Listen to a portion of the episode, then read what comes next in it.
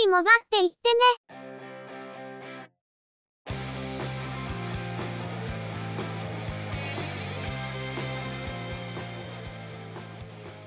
この番組は、モバイル通信に関する技術や業界の動向についてのニュース、IT ガジェットについての情報などの話題を中心にご紹介しています。この番組内でのおしゃべりは、すべて合成音声でお送りしております。多少お聞き苦しい箇所もあるかと思いますが、あしからずご容赦ください。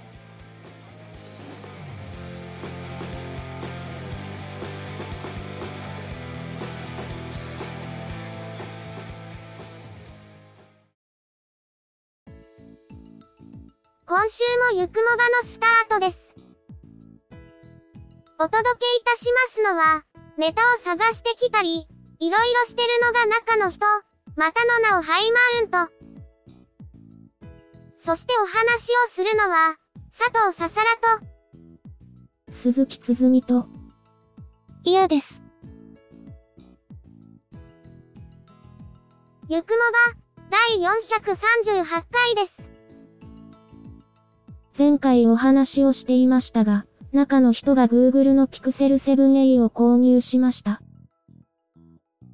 週の半ば以降に来るものだと思っていたのですが、週明けに届いてしまったので、ちょっと驚きです。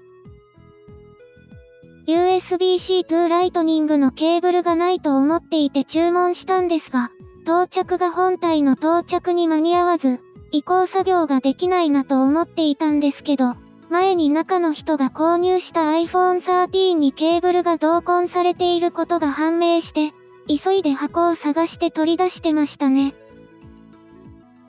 おかげで移行作業にすぐに取り掛かることができました。ピクセルを起動して、画面の指示通りに iPhone とピクセルをケーブルで接続して、指示通りに操作をしていくだけで簡単にデータは移行することができました。アプリも自動的にインストールされるんですが、App Store と Play Store で微妙にアプリの名前が違ったり、同じ用途で使うのに違うアプリだったりする場合、アプリが移行されないので注意が必要でした。また、画像データや音楽データなどは、DRM がかかっていないデータは移行されるんですが、それ以外は当然移行されないので、完全に移行できない場合があるという点は理解しておく必要があると思います。中の人の場合は、もともと iPhone で Google フォトにも同期させていたのと、画像管理に関しては iPhone と iCloud をメインにしているので、あまり影響はないかもしれません。移行作業自体は順調だったんですが、ポボ2.0の eSIM を移行しようとしたところ、20時を回っていたため手続きができなくてつまずいてしまいましたね。翌日の午前中に手続きを行いましたが、今回手続きを移行後のピクセルのアプリから行っていたんですけど、最後に eSIM を読み込む際には別に QR コードを表示しないといけないので、移行前の端末でアプリを消さず、そちらで表示して移行先の端末のカメラで読む、という必要がありました。移行後の端末だけで全て手続きができると楽ですが、さすがにそれは難しいんですかね。移行作業が完了したら、iPhone XS を初期化して移行作業は終了です。今後、Android 端末ではマイナンバーカードの機能を取り込めるようになるわけですが、この取り込みを行ったら端末初期化だけではデータ消去ができないという注意喚起が出ていましたので、今後注意が必要かもしれません。今回、Pixel 7 Way の購入にあたって iPhone XS は下取りに出すんですが、週末になって下取りキットが届きました。キットの受け取りは本人確認書類の提示が必要なので、本人が確実にいる時間に配達してもらう必要があります。今回は郵便局から事前に配達時間の確認が郵便で届いたのと、中の人がたまたま家にいるタイミングで最短で受け取れたので、比較的早く受け取れました。初期化した端末をキットに入れて変装したら、後日購入価格から下取り額が値引き生産されるとのことなので、早く変装しないといけません。使用感についてですが、まず画面内に指紋認証センサーがあるというのがちょっと驚きですが、使ってみると案外使いやすいですね。Android というと、かつては iPhone に比べると画面繊維などが持ち去りしていると言われがちだったと思うんですが、Pixel 7a を触ると、ぬるぬる動く感じが逆に違和感を感じるほどでした。各種操作に対する応答が以前より格段に速いと感じるのは、最後に触っていた Android がミドルレンジモデルだったり、OS が Android 10以前だったというのもあるんでしょうけど、操作性という意味では iPhone とそれほど差がないレベルまで良くなっていると思います。また、画面のリフレッシュレートが 90Hz に対応していることから、動きの速い動画での追従が非常に良くなった印象ですが、ディスプレイが OLED であるということもあって、表示にメリハリがあるため、見やすいというのもありそうです。今回はドコモでの販売も再開され、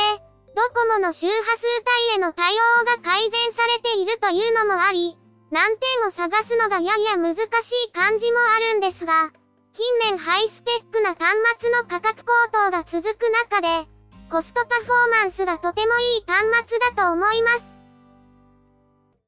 一部の店舗で、すでに投げ売りのような価格で売られているという情報もありますが、正規の金額であってもこれは結構いい価格設定だったのではと思いますね。また、Google ストアでのキャンペーンで、1万円分のキャッシュバックとか、アクセサリー購入時の15%オフとか、お得感があるわけですが、中の人は見事に釣られてピクセルバッツプロを注文してしまいました。それでも、ピクセルバッツ A シリーズと同じくらいの値段で買えたので、それはそれで良かったのかもしれませんね。ちなみに、ノイズキャンセリング対応のワイヤレスイヤホンを買うのは今回が初めてですね。こちらも到着次第、使い勝手を試したいとのことです。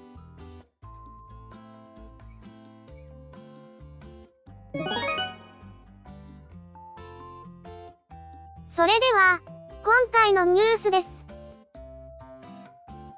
京セラは、個人向け携帯電話端末事業からの撤退を明らかにしました。京セラの携帯電話事業は1989年から始まっており、KDDI の前身である第二電電、DDI の設立に、京セラ創業者である稲森和夫氏が関わっており、現在も京セラは KDDI の主要な株主に名を連ねています。その関係から、au やかつて運営していた PHS 事業である DDI ポケットなどに、京セラ製の端末は多く供給されていました。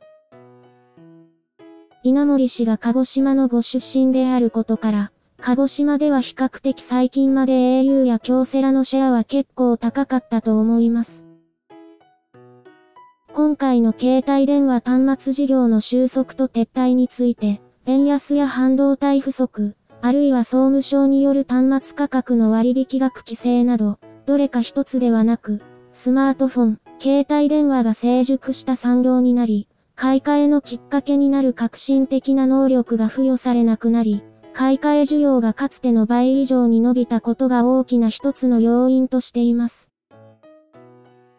なお、個人向けの端末は収束しますが、法人向けの事業は継続されるとともに、個人、法人向け双方にリリースし、法人需要があるタフネスタイプのトルクは継続するとのことです。中の人が初めて持ったモバイル端末は、BDI ポケットの PHS だったんですが、最初の端末が京セラの PS601 なんですよね。その後 PS901 に買い替えたのを覚えているんですが、その後京セラの端末はビグのデュアル2までしばらく使う機会がありませんでした。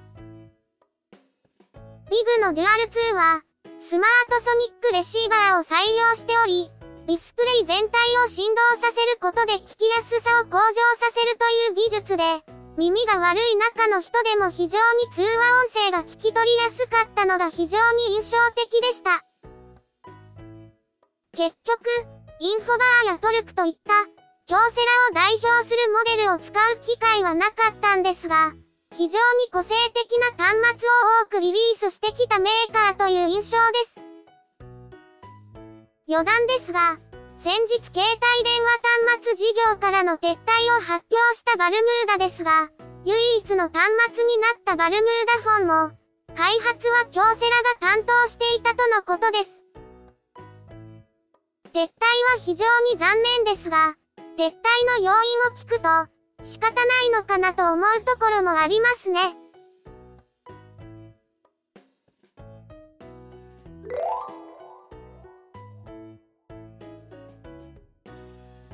NTT ドコモは5月24日から携帯電話番号ポータビリティ MNP の手続きにおいて転出元での予約番号取得をせずにドコモに回線を切り替える MNP1 ストップをオンライン限定で受け付けることを明らかにしました。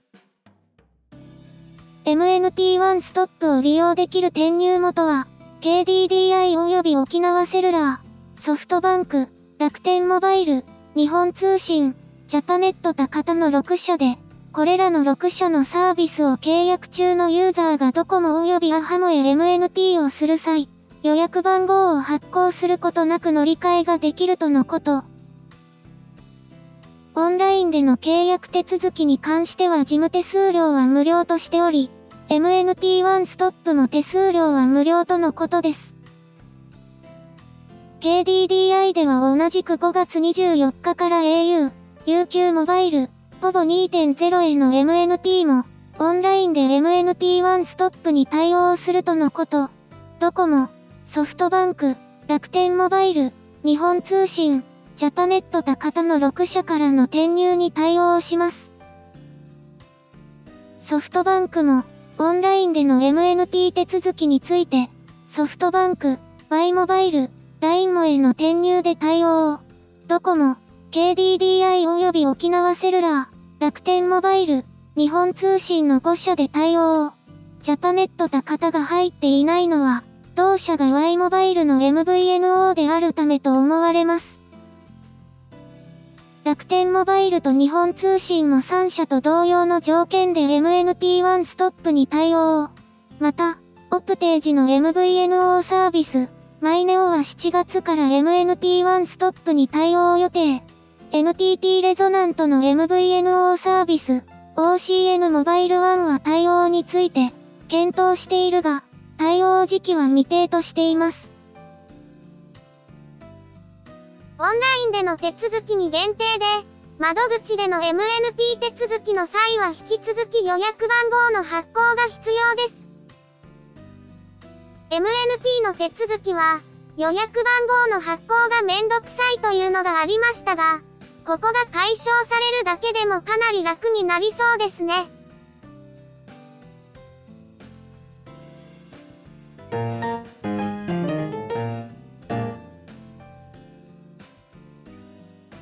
株式会社サイバーエージェントは、同社の連結子会社である株式会社サイゲームスが提供しているゲーム、ウマ娘、プリティダービーについて、株式会社コナミデジタルエンタテインメントの持つ特許権侵害で、訴訟提起を受けたことを明らかにしました。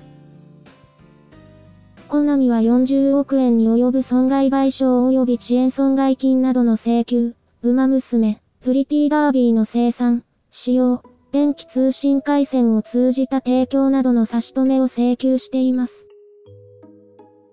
両社はこれまで、同ゲームのシステム及びプログラムの一部について特許権などの協議を行ってきたが、サイゲームス側の見解がコナミデジタルエンタテインメントに受け入れられるに及ばず、提訴に至った、としています。サイバーエージェントは、特許権の侵害をしている事実はないものとして考えており、訴訟にかかる手続きの中で正当性を明らかにしていくとした上で、馬娘、プリティダービーは今後も変わらずサービスを提供してまいりますので、安心してお楽しみいただければと思います。とのコメントを発表しています。特許権の侵害で争っているのは、サポートカード周りのシステムや、育成シナリオにおいて途中でランダムイベントが発生する仕組みなどではないか、との見解がネット上には上がっています。コナミというと、小島秀夫氏の同社退職にかかる経緯をめぐり大炎上したのが記憶に新しく、中の人としては最近はヘルスケア事業の方に力を入れていたのでは、と思っていただけに、寝耳に水という感じでニュースを読みました。コナミは、ゲームを楽しんでいるユーザーから遊びを奪うことが目的ではない、とのコメントを出しているようですが、すでにメタルギアソリッドを奪われた経験をしているだけに、この言葉を額面通りに受け止められないという思いを拭いきれません。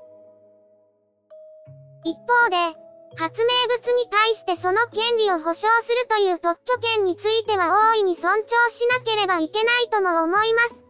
とは言いながらも、何もかもをがんじがらめにしてしまうと、何かをしようとするたびに権利とのせめぎ合いになってしまうとも思います。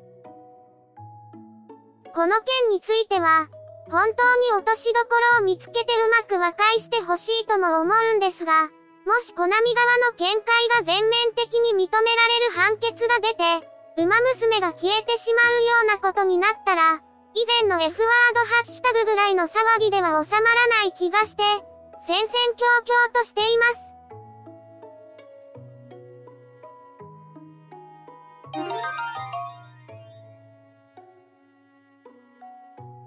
アップルは iOS16.5 および iPadOS16.5 の配信を開始しました。共通するアップデート内容として、スポットライトが反応しなくなることがある問題の解消、スクリーンタイムの設定がリセットされる問題、すべてのデバイスに同期されない問題の解消が含まれるとのことです。また、共通のセキュリティアップデートの内容として、アクセシビリティアプリに付与された権限とプライバシー権限が、悪意のあるアプリに使われてしまう脆弱性などが解消されるとしています。このほか、iOS16.5 では、カープレイのポッドキャストでコンテンツが読み込まれないことがある問題の修正のほか、LGBTQ+ のコミュニティと文化を称える、プライドセレブレーションの壁紙が追加されるとのことです。今回の更新には、先日配信されていた緊急セキュリティ対応の内容も含まれるとのことなので、まだアップデートを適用していなかった場合は、16.5へのアップデート適用をお勧めします。16.4からのアップデート、思っていたよりも早かったなという感じがします。今年の秋には iOS17 が出るんでしょうから、それまでにバージョンナンバーはいくつまで増えるんでしょうか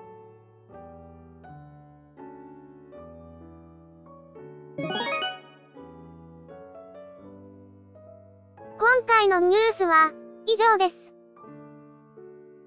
冒頭のピクセル 7A の話が思いのほか長くなったので、今回は久々にニュースの本数を元に戻しました。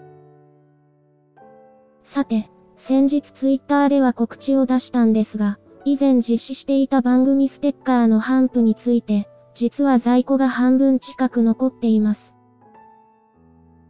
コロナの感染拡大で頒布を取りやめていたんですが、その時に使っていたミニレターの余りが3通残っていました。そのため、3名の方にステッカーの在庫をお分けしたいと思っています。1名あたり一律3枚お渡しするようにしたいと思います。過去の頒布で一度受領されている方も、お申し出があればお渡しいたします。月曜日に告知を出しましたが、ほぼ反応がなかったので、行き渡っている気はするんですけどね。ご希望の方は、Twitter、または Discord の DM でご連絡いただければと思います。希望者が3名を超える場合は抽選とさせていただきます。それでも在庫は残るので、以後どうしようかと迷っているところです。現在検討しているのは、切手を貼った返信用封筒を送っていただき、そこにステッカーを入れて送り返すという方法ですが、在庫分に関してはステッカー代はいただくつもりはありませんので、送料実費のみご負担いただくというやり方です。今回のミニレター在庫分にレスポンスがないようだとこの方法は当然回らないので、レスポンスの状況を見て今後の展開を決めたいと思っています。ゆくもばはもともと、お聞きいただいている方にアクティブな反応を返してくださる方があまり多くないので、この手の聞き手を巻き込む企画はあまり向いてなかったと総括するしかないですね。真の10周年に向けて何かをやりたい気持ちはありますが、何をすればいいのか、という感じになっていますから、皆様からも何かアイデアがあれば伺ってみたいところではあります。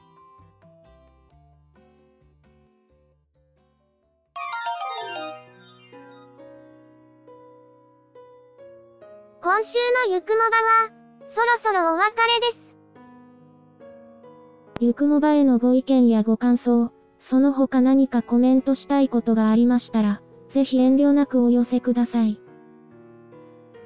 Apple Podcast へのレビュー投稿、ブログへのコメント、メールフォームからの投稿、Twitter でハッシュタグ、シャープ y, u, k, u, m, o, b, a をつけたツイートなど、送りやすい方法でお気軽にいただければと思っています。ハッシュタグはアルファベット小文字。日本語ハッシュタグは使用していませんのでご注意ください。他にも Facebook ページや Discord サーバを運用しており、こちらでのコメントも歓迎します。詳細は Twitter アカウントをご参照いただければ幸いです。いただきましたコメントは、おおよそ月末をめどにしてご紹介させていただいています。また、ゆくもばで過去に配信していたものの再配信、ゆくもばアーカイブスを不定期で連続配信しています。お時間がありましたら、過去の振り返りとしてお聞きいただければ幸いです。では、今回はこれで失礼いたします。また次回、皆様のお耳にかかれますように。ゆっくりもばっていってね。ゆくもばは、チェビオ、クリエイティブスタジオを使って作成しています。番組作成にかかる一切を取り行うのは、中の一言ハイマウント。お話をしましたのは、佐藤ささら。鈴木つづみ。いや、でした。